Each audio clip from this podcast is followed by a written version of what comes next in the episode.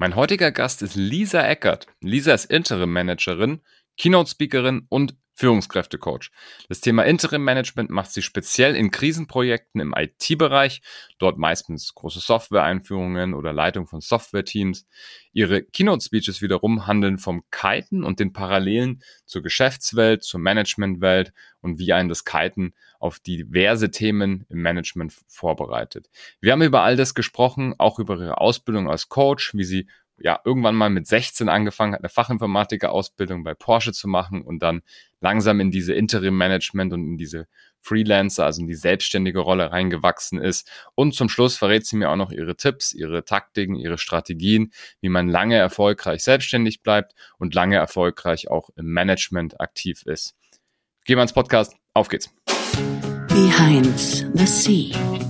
Der Atreus Podcast. Ich bin Franz Kugelum, Direktor bei Atreus und im Behind the Sea Podcast blicken wir gemeinsam hinter die Sea-Level-Bühne. Lisa, herzlich willkommen im Podcast. Vielen, vielen Dank, Franz. Schön, dass du da bist. Du bist Keynote-Speakerin, Interim-Managerin, speziell für Krisen und du bist auch Coach für Führungskräfte. Das heißt, wir haben heute ein paar Themen, wo wir einiges von dir lernen können und auch ein paar Stories uns einfach anhören. Stell dich gerne selber nochmal vor. Ja, also erst nochmal ein dickes Danke, dass ich heute hier sein darf. Ähm, genau, und Lisa Eckert mein Name.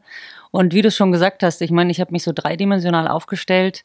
Ich habe angefangen ähm, mit Interim-Management und äh, bin dann irgendwann dazu gekommen, dass ich eigentlich meine Erfahrungen gerne weitergeben möchte. Habe dann eine Ausbildung als systemischen Coach draufgelegt, mhm. ähm, bin, habe mich dann wirklich auf Führungskräfte-Coaching spezialisiert mhm und gebe meine Erfahrungen halt auch wirklich gerne auf der Bühne weiter, motiviere Leute und ähm, ja, inspiriere auch als Keynote-Speaker. Mhm. Du bist ja speziell auch als Interim-Managerin immer wieder in Krisensituationen. Was, was reizt dich dabei oder warum machst du das gerade, ähm, sage ich mal, als Hauptzeit im Vergleich zu anderen Leuten, die vielleicht sagen, ja, eine Krise ist mal da, aber das soll auf keinen Fall die Haupt, der Normalzustand sozusagen sein?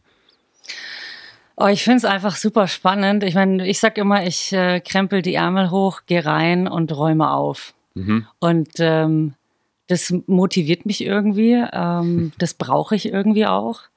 Und ähm, ja, also ich, ich weiß halt, dass ich mit meinen Skills dort wirklich Nutzen bringen kann. Mhm. Und ähm, ich bringe eine sehr, sehr klare nordische Art mit. Manche mhm. sagen auch unaufgeregt. Mhm. Und das passt einfach zu, zu Krisensituationen wie die Faust aufs Auge. Mhm. Okay, perfekt. Und die Coach-Ausbildung, ich meine, das, das ist immer Hand in Hand sozusagen. Ja. Kann man nicht das eine anmachen, den einen Hut aufsetzen, den anderen runtersetzen, sondern wahrscheinlich sind in Krisensituationen ein Großteil sogar Coaching, oder? Ja, viel. Also ich lasse das natürlich ähm, im Daily Business immer mit einfließen. Mhm. Ähm, also letztendlich ähm, ist ja wenn jetzt hier Coaches zuhören, auch ganz, ganz wichtig, Coach nie ohne Mandat. Ja, mhm.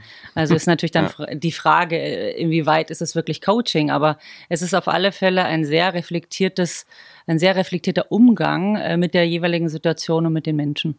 Mhm. Okay. Wo kann man dich so als Keynote-Speakerin buchen oder generell, für was würdest du sagen, eignet es sich besonders gut? Oh, es eignet sich vor allem äh, für Themen rund um Veränderungen. Also wenn eine Firma in der Transformation ist, ähm, dann ist es eigentlich der Punkt, äh, wo man, äh, wo, wo meine Rede wie die Faust aufs Auge passt. Mhm. Weil was ich ja thematisiere, ist letztendlich die Parallelwelten zwischen Management und meiner ganz großen Leidenschaft, da sind wir jetzt noch gar nicht drauf gekommen, des äh, Kitesurfen. Mhm. Und ähm, als Surfer, da gehe ich raus in die Welle und ich habe es permanent mit Veränderungen zu tun und ich, mhm. ich muss mich flexibel auf das einstellen, was da halt auf mich zukommt. Ja, das ist einmal das Element Wind, das ist die Böe oder es ist eben das Wasser mit der Welle und es kann beides sehr, sehr tough und fordernd sein. Und selbiges haben wir im Business ja auch. Ja, und meistens vor allem halt in Zeiten der Transformation, wenn sich tagtäglich fast alles ändert. Hm. Und ähm, genau, deswegen passen diese Themen einfach sehr, sehr gut. Sehr cool. Werden wir später sicherlich noch, wenn wir auf die Strategien und Tipps eingehen, auch noch ein bisschen auf die Parallelen eingehen. Ähm, das finde ich ja immer super spannend, wenn es so Sport oder irgendwelche anderen Metaphern fürs Geschäft gibt. Jetzt schauen wir uns aber erstmal an, wie du da eigentlich hingekommen bist. Du bist mal bei Porsche gestartet. Magst du mal erzählen, wo bist du eigentlich aufgewachsen und wie hat alles angefangen? Ja, das ist bei mir ganz witzig. Also auch wenn man es gar nicht hört, äh, ich bin eigentlich ein Borisch Madel. Ja. Aus einem oberborischen Reiderwing hier am Chiemsee. Ja. Äh, also, äh, naja, so ein, so ein Halbbayer bin ich noch, aber ja. für die richtigen Bayer, das hört sich schon äh, ziemlich schlimm an. Also Dialekt mittlerweile verloren, aber ich komme tatsächlich aus dem kleinen Örtlein Reit im Winkel, mhm. unten beim Chiemsee, bin da sehr, sehr ländlich aufgewachsen. Ja, in einer sehr behüteten Arbeiterfamilie, mhm. ähm, wie man wahrscheinlich heute formulieren würde. Mama Krankenschwester, Papa erst eine eigene Werkstatt gehabt, dann als Kfz-Sachverständiger unterwegs. Mhm. Parallel hatten sie noch einen Taxibetrieb und dann oh, war wow. da natürlich auch noch die Ferienwohnung, mhm. die meine Mutter betrieben hat. Also bei uns war äh, ziemlich viel los. Nicht schlecht.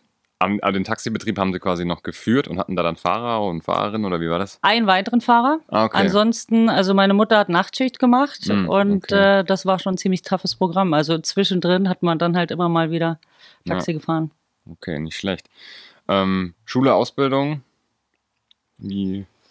Ähm, ja, ich habe äh, mich für den äh, mittleren Bildungsweg oder zweiten Bildungsweg entschieden, habe eine also habe Realschule, meinen Realschulabschluss gemacht mhm und bin dann ja, und du hast ja schon auf Porsche angesprochen, bin dann tatsächlich mit 16 Jahren ausgezogen von zu Hause nach okay. der Realschule mhm. für eine Ausbildung bei Porsche.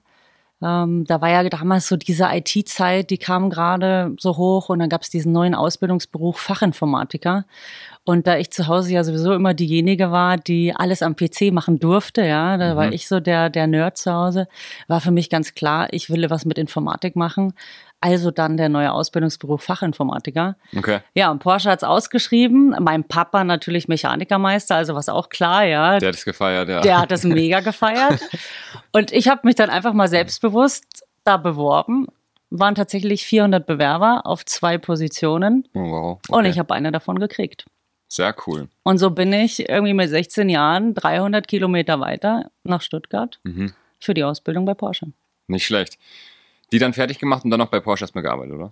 Genau, die fertig gemacht und dann war ich ja tatsächlich neun Jahre in Summe bei Porsche, also ein super langer Weg, habe da meinen, Karriere, meinen kompletten Karrierepfad hingelegt, ähm, auch eine ganz gute Laufbahn mhm. geschaffen und ähm, bei mir zeichnet sich einfach ganz viel Parallelität im Leben immer wieder, deswegen mhm. habe ich schon sehr viel geschafft in jungen Jahren, wenn ich das so sagen kann. Mhm. Und ähm, ich habe bei Porsche dann tatsächlich mein Abi nachgeholt, weil für okay. mich schon klar war, ich will weiterkommen und Realschule war cool, Ausbildung war noch viel besser, ja, sehr schnell Erfahrung sammeln, sehr schnell wissen, worum es geht, sehr schnell Geld verdienen, fand ich für mich sehr, sehr gut, kann ich heute auch immer noch weiterempfehlen. Ja. Aber ich wollte natürlich eins mehr, ja. Ich wollte einen Schritt weiter. Ich wollte auch ins Management. Das war für mich ziemlich klar. Also logisch, ich habe mein Abi gebraucht, habe ich parallel zum Job gemacht. Mhm. Und dann hat mich Porsche auch weiter gefördert und ich konnte tatsächlich meinen Diplomstudiengang ebenso parallel zum Business machen mhm. und ähm, bin so Wirtschaftsinformatikerin geworden. Nicht schlecht, ja. Jetzt könnte man natürlich sagen, eigentlich coole, coole Zeit bei Porsche. Ne? Also die fordern dich, du kommst da auch, sag ich mal, so ein bisschen durch die Hierarchie weiter. Hast dich dann aber dafür entschieden, doch Porsche zu verlassen und sogar dann selbstständig zu machen, wenn ich es richtig in Erinnerung habe, oder? Ja, genau, richtig. Ja. ja.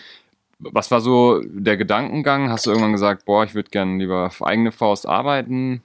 Hat dir Konzern nicht mehr gefallen oder wie war's? Ja, wie war das? Ähm es war eigentlich eine ganz coole Phase. Also ich habe ja gerade so ein bisschen erzählt, ich habe diese mhm. neun Jahre bei Porsche da gemacht und habe mich da unglaublich entwickelt, hatte auch einen tollen Chef, der mich gefördert hat. Mhm. Und war dann aber bei einem Punkt, wo ich gesagt habe, auch oh, eigentlich ist mein Leben gerade ziemlich eingefahren. Ich habe mhm. beruflich schon ziemlich viel erreicht auch privat war ich in so einem, ich will nicht sagen in so einem Deadlock, aber schon in mhm. so einem Kreis, wo ich sage, ja, eigentlich könnte mein Leben jetzt auch schon vorbei sein. Alles ist irgendwie so gesettelt, aber irgendwie bin ich 25. Ja, mhm. irgendwie kann es das ja nicht sein. So, und dann habe ich ähm, einen Break gemacht und habe tatsächlich ein Sabbatical eingelegt mhm. und bin für ein Jahr nach Australien. Oh. Ähm, habe das auch verbunden mit einem Praktikum bei Porsche. Also ich mhm. bin ja, ich bin immer äh, da dann doch sehr immer parallel. Genau, parallel und motiviert unterwegs, irgendwie auch was mitzunehmen. Aber bin dann, wie man das halt auch so macht, habe mir da drüben dann ein Auto gekauft und bin so ein bisschen rumgereist und habe für mich überlegt, ja, wo es eigentlich hingehen soll. Also was was bockt mich, ja, mhm. und wo, wo brennt mein Herz dafür? Und dann habe ich mich relativ schnell dafür entschieden, eben mich selbstständig zu machen. Mhm und zwar ähm, ganz konsequent und äh, sofort. Also ich bin wiedergekommen von Australien, habe ähm, bei Porsche im Prinzip den Schnitt gemacht, habe gesagt, Sabbatical war cool, ich brauche aber jetzt einen Change, was auch jeder verstanden hat. Und ich habe Visitenkarten gedruckt, mhm. habe mir eine Webseite erstellen lassen und los ging's. Nicht schlecht. Wie war es eigentlich in Australien? Kam, kam da noch andere Möglichkeiten, wo du gesagt hast, hey, ich bleib hier und weiß ich nicht, Surf ist ja auch Australien ja. super oder mach Ich wurde ordentlich so? gewaschen in den Wellen. Ja. ähm, Oh, das Land hat mich schon gereizt, aber es ist halt einfach mega weit weg. Also es war jetzt für mich war eine super coole Erfahrung. Ich würde jedem auch im Leben empfehlen, da mal rüber zu gehen. Aber es war jetzt beruflich nicht so, dass ich sage, da möchte ich arbeiten. Hm, okay, und auch nicht so, dass du sagst, du hast gar keine Lust auf das Corporate-Leben, sondern du steigst ganz aus und dann hast du schon, ja schon gesagt, du gehst zurück sozusagen. Ja, genau. Ja, genau. Okay. Interessant. Und wie hast du dann die ersten Aufträge gekriegt? War das damals viel Klinkenputzen oder hattest du direkt Empfehlungen oder wie lief das? Also ich habe es mir sehr viel einfacher vorgestellt, als es war, ja. Mhm, ja. Mit meinen Visitenkarten und meiner Webseite, die ich hatte. Aber letztendlich war es genau das. Ich habe Klinken geputzt. Ich bin dann zu Jobmessen und zu mhm. Bewerbermessen und habe einfach gesagt, hallo, ich bin die Lisa und ähm, ich kann genau das, was ihr braucht. Mhm. Hier ist meine Visitenkarte, ruft mich an. ja. Und äh, ja, es hat dann erstaunlich schnell geklappt. Und äh, ich glaube, äh, ein bisschen Glück braucht man auch einfach im Leben. Das hatte ich wahrscheinlich. Und äh, dann hatte ich den Fuß drin in der Branche und seitdem geht es eigentlich auch lückenlos oder ging es lückenlos immer weiter. Mhm. Und was sind so die, die oder vielleicht gibt es keine klassischen, aber was ist so ein, so ein Interim-Mandat, wo man direkt an dich denken sollte? Oh, da gibt es ja viele Dimensionen. Also wenn ich, ähm, wir sind ja noch gar nicht auf meinen Schwerpunkt eingegangen. Also mhm. letztendlich, da ich ja Wirtschaftsinformatiker bin ja. und auch aus dem Bereich Automotive komme, gehe ich eigentlich in alle IT- und Technologiekrisen rein. Okay. So, und da hat es immer viel in der heutigen Zeit eben mit agiler Softwareentwicklung zu tun. Also das fängt bei mir an von wirklich eine agile Transformation des Entwicklungsbereichs zum Beispiel über wirklich die Leitung der Softwareentwicklung mhm. oder ähm, wie zum Beispiel bei jetzt bei mir im Mandat, dass ich wirklich hands-on reingehe und so ein Softwareprojekt steuere. Mhm. Okay schlecht. Und dann aber auch immer, sage ich mal, mit diesem compelling Event, dass es wackelt oder dass es schwierig ist. So klassische Sachen reizen dich nicht, oder? Also einfach quasi. Was ist denn klassisch? Franz? Also ohne eine Krise würde ich sagen klassisch, ne? dass du sagst, du machst eine Vakanzüberbrückung oder so. Das naja, letztendlich ist ja immer die Frage, also was ist die Krise? Äh, eine Vakanzüberbrückung heißt ja auch schon, da ist jemand gegangen. Okay. So, und für das Unternehmen ist es eine schwierige Situation. Ähm, letztendlich holst du einen Interimmanager nicht, wenn alles Bene ist und läuft. So, und äh, klar, es muss nicht immer komplett brennen. Ähm, aber ich sage immer, für mich muss es ein Thema sein, wo ich auch ein Stück weit erstens was mitnehme, wo ich selber wieder ein Stück weit lernen kann, weil ich bin ein großer Fan von lebenslangen Lernen mhm. und ich natürlich auch mit meinen Skills Nutzen bringen kann. Mhm. So, das sind die zwei Dinge. Und wenn das dann auch noch passt und es irgendwie eine coole Branche ist, dann, mhm. dann bockt mich das. Perfekt. Ja. Cool. Du, es war schon so, lebenslanges Lernen war schon einer deiner ersten Tipps. Wie machst du das? Hast du ähm, Magazine, die du regelmäßig liest? Machst du Kurse, Bücher oder ist es nicht so strukturiert, sondern halt immer nach Bedarf? Oder wie, wie gehst du das Thema an? Ähm, nee, ich bin da nicht so strukturiert unterwegs. Also ich bin einfach sehr, sehr offen. Ich unterhalte mich ganz viel mit Menschen und mhm. ähm, lebe auch Feedback-Kultur. Mhm. Also das ist eigentlich mein wichtigstes Lernen. Ich lasse mir ganz, ganz aktiv Feedback geben, okay. was gar nicht mehr so einfach ist, umso höher man im Management ist. Mhm. Das wäre auch so ein, so ein Tipp an die ganzen Kollegen und Kolleginnen da draußen. Ähm, wirklich, egal auf, welche, auf welchem Level man ist, sich ganz aktiv Feedback holen. Mhm. Und vor allem von jemandem, der sich auch traut, ehrliches Feedback zu geben. Mhm. Ja, ist auch gar nicht so einfach. Mhm. Und ich gebe natürlich auch sehr gerne Feedback. Mhm. Wie findet man da die Leute? Weil es ist ja wahrscheinlich am schwierigsten aus dem eigenen Team, also das, was man selbst führt, äh, ehrliches Feedback zu kriegen, weil die Leute vielleicht auch ein bisschen ne, Hemmung haben oder halt Angst haben, irgendwie was zu sagen. Suchst du dir dann irgendwie Verbündete im Unternehmen noch, die du dann nach Feedback fragen kannst, die irgendwie auch involviert sind im Projekt, aber zumindest nicht in der gleichen Reporting-Linie stehen oder? Also ich sag mal, am einfachsten ist es natürlich, wenn man irgendeine neutrale Person findet. Mhm. Ähm, Sinn macht es immer auf, auf der gleichen Ebene, ja. Mhm die dann einfach ähm, jetzt, ich sage jetzt einfach mal ganz plakativ, nicht Angst hat, dass sie bei der nächsten Gehaltserhöhung leer auskommt, äh, leer ausgeht. Ja. Und äh, ja, so, so. Ja. Da gibt es jetzt keinen kein Allround-Tipp dafür. Äh, da muss man einfach mit einem gesunden Menschenverstand rangehen und sich die Leute aussuchen. Mhm. Bleiben wir noch ein bisschen beim Thema Management ähm, generell. Was, sind, was hast du da noch für, für Strategien und Tipps, vielleicht auch aus deiner ganz spezifischen Brille, ja? Also für mich ist immer ganz, ganz wichtig, ähm, dass man, wir sind jetzt hier bei so einem C-Level-Talk, dass man das C erstmal ablegt, beziehungsweise wenn man kein C hat, nur das M, der Manager ist, mhm. ähm, das M ablegt und einem das einfach nicht so wichtig ist. Denn letztendlich in der modernen Welt, wir wollen ja alle wirklich eigentlich wirkliche Leader sein. Hm. Servant Leadership, davon spricht man. Und wir wollen äh, Menschen enablen, wir wollen sie den nächsten Schritt weiterbringen und unterstützen. Mhm. Und umso mehr ich mit meinem Umfeld auf Augenhöhe agiere, umso nahbarer bin ich. Und darum geht es für mich. Ja, ein mhm. wahrer Leader ist nahbar und dem ist es nicht wichtig, dass er den Manager-Titel ganz oben stehen hat. Mhm. Und also wie zeigt sich dann die Nahbarkeit im Sinne von, dass man offen oder was, was selber viel von sich preisgibt oder was, was meinst du mit Nahbarkeit? Ähm, ja, es ist ein Stück weit hat das schon was mit Öffnen zu tun. Mhm. Ähm, aber es ist auch einfach, also wie, wie zeigt sich das? Es zeigt sich auch, dass Menschen sich dann einfach mehr öffnen einem gegenüber. Und da sind wir vielleicht auch schon wieder beim Thema Feedback, sich dann auch trauen, Feedback zu holen oder Feedback zu geben. Mhm. Ja, wenn ich irgendwie eine Angstkultur um mich herum aufbaue, wird es nie funktionieren. Mhm. Mhm. Wenn man so eine Angstkultur, also ich glaube, dass es in vielen Konzernen noch so ist, weil man da aus einem sehr, sehr hierarchischen Muster kommt. Und es war auch, glaube ich, zu der Zeit, ähm, ja, wo das entstanden ist, auch einfach eine gute, eine gute Art. Ne? Also ich klar, es gab, muss ja irgendeine Art von Struktur geben und da war es halt die Hierarchie. Wie durchbricht man das heutzutage? Also wie kriegt man diese Angstkultur, sag ich mal, dann raus aus den Teams? Hm. Also ich glaube, eine Angstkultur ist erstmal kein Teamproblem, okay. sondern es ist tatsächlich ähm, ein Phänomen von Branchen. So, wenn ich mhm. das so für mich betrachte, dann ist es in, wenn ich jetzt mal das für, für Deutschland spreche, ist es wahrscheinlich äh, diese ganzen Engineering, Technologiebranchen, ähm, die alt eingesessen sind, die es schon ewig gibt. Ja, die bringen gewisse Muster mit sich. Automotive ist zum Beispiel so ein, so ein typisches Beispiel. Mhm. Ähm, da hat man einfach schon immer so geführt und da tut man sich einfach sehr, sehr schwer, den nächsten Schritt zu gehen. Hm. Und der nächste Schritt funktioniert nur, aus meiner Sicht, über wirklich Servant Leader mit dem richtigen Mindset an den richtigen Stellen. So, das ist ein ganz langsamer Kulturchange.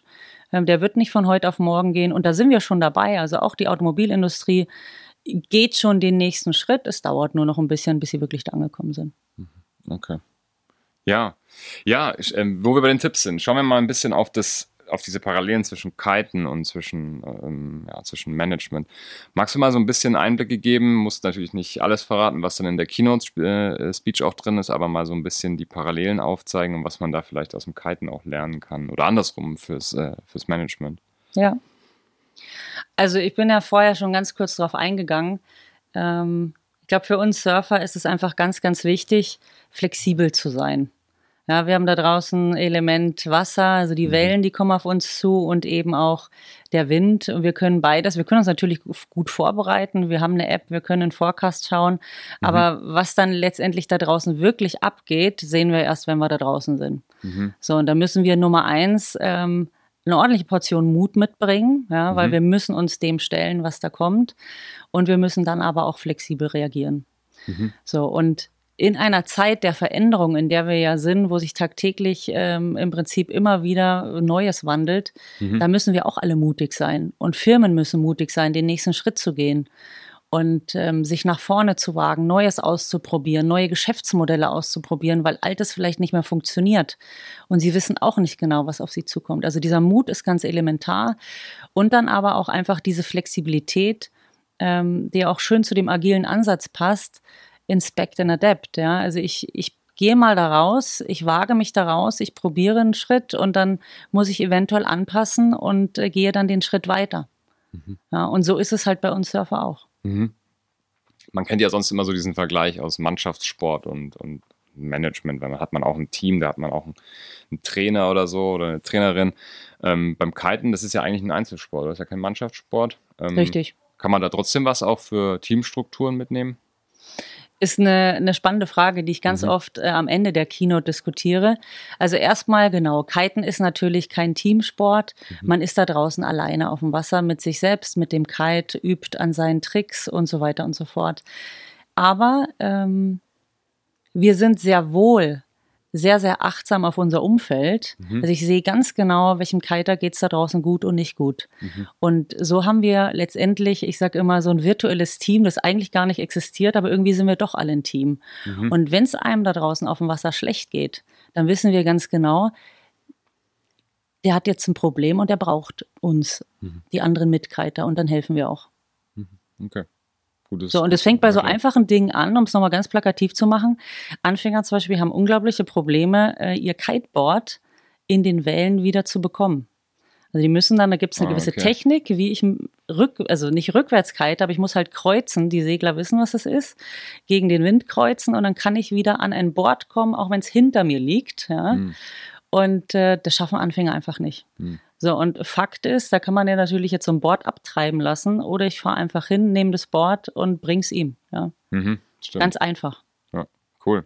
Ist es so nicht niedergeschriebener Code auf dem Wasser, dass man die Bretter von jemand anders nochmal hilft?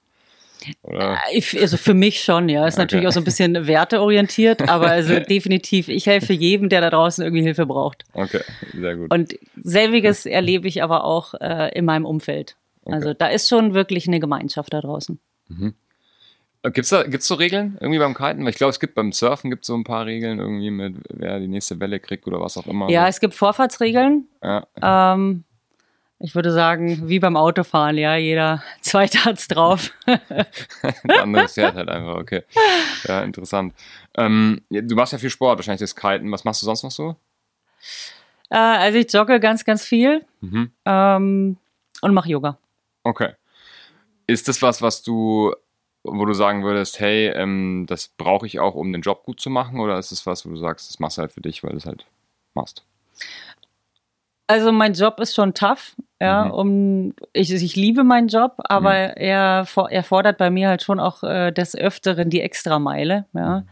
Und deswegen brauche ich den Sport als Ausgleich. Mhm. Und das ist auch so ein weiterer Tipp ähm, an alle Kolleginnen und Kollegen da draußen. Sucht euch irgendeine Art von Ausgleich. Also ja, ihr geht die Extrameile und ja, es macht euch auch mega Spaß. Ähm, sonst würdet ihr es nicht machen. Aber sucht euch einen Ausgleich, was auch immer das ist. Und bei mir ist es eben der Sport. Und ich Mhm. mache den Sport morgens ähm, vor dem Business. Also ich bin diejenige, ich stehe um kurz nach fünf auf, Mhm. äh, reiße meine zehn Kilometer runter, wenn ich gerade jogge. Mhm. Ähm, oder gehe auch tatsächlich, ähm, wenn ich remote unterwegs bin, vor der Arbeit noch aufs Wasser Ah, okay. und kite noch eine Stunde und bin dann einfach total frisch und konzentriert und ready for the day. Okay. Also achtest du schon auch sehr auf, auf dich selber und dass du nicht nur mental, sondern auch physisch auf der Höhe bist. Was machst du sonst noch so? Folgst du einer besonderen Ernährung oder achtest du speziell auch auf deine Ernährung? Wie sieht das so aus? Ähm, eigentlich nein. Also, Okay. ähm, um ganz ehrlich zu sein, ich esse alles, Mhm. äh, versuche es halt irgendwie in Maßen ähm, zu halten. Ich glaube schon, dass ich eine Tendenz habe zu gesundem Essen. Mhm. Ich sage jetzt aber auch nicht zum Burger nein. Ja. Mhm. So, mh. Was ich, was ich, was ich für, was mir sehr gut tut, ist ähm, einmal im Jahr Detoxing. Okay. Ähm, da habe ich jetzt für mich so ein bisschen ayurvedische Panchakarma-Kur ausprobiert. Okay. Habe auch äh, ganz klassisches Heilfasten nach Buchinger ausprobiert, ohne da ins Mhm. Detail zu gehen. Ähm, beides ganz unterschiedliche Methoden, die einen aber letztendlich, ich mache es immer zum Ende des Jahres, Mhm. einmal resetten. Und das ist für mich, funktioniert das super gut und kann ich auch nur empfehlen, dass man es zumindest mal ausprobiert. Ja, absolut. Ich hatte jetzt auch schon Schweigeretreats und alles Mögliche an Tipps, deswegen, da gibt es alles Mögliche. Ich glaube, was, was einem da gut tut, muss man nur ein bisschen selber finden. Irgendwelche Geheimstrategien noch sowas? Ich meine, Yoga ist ja auch viel mit Meditation oder, oder autogenes Training, kenne ich auch aus dem Sport ganz oft. Machst du da irgendwas von? Ja, ich mache Yoga. Ähm, kann ja noch mal ein bisschen aus dem Nähkästchen plaudern. Ich bin ja Mhm. sogar Yogalehrerin. Ah, okay. Hab mir zumindest mal den Schein, Cool. äh, hab den Schein gemacht. Ich war ja mal sechs Jahre in Berlin Mhm.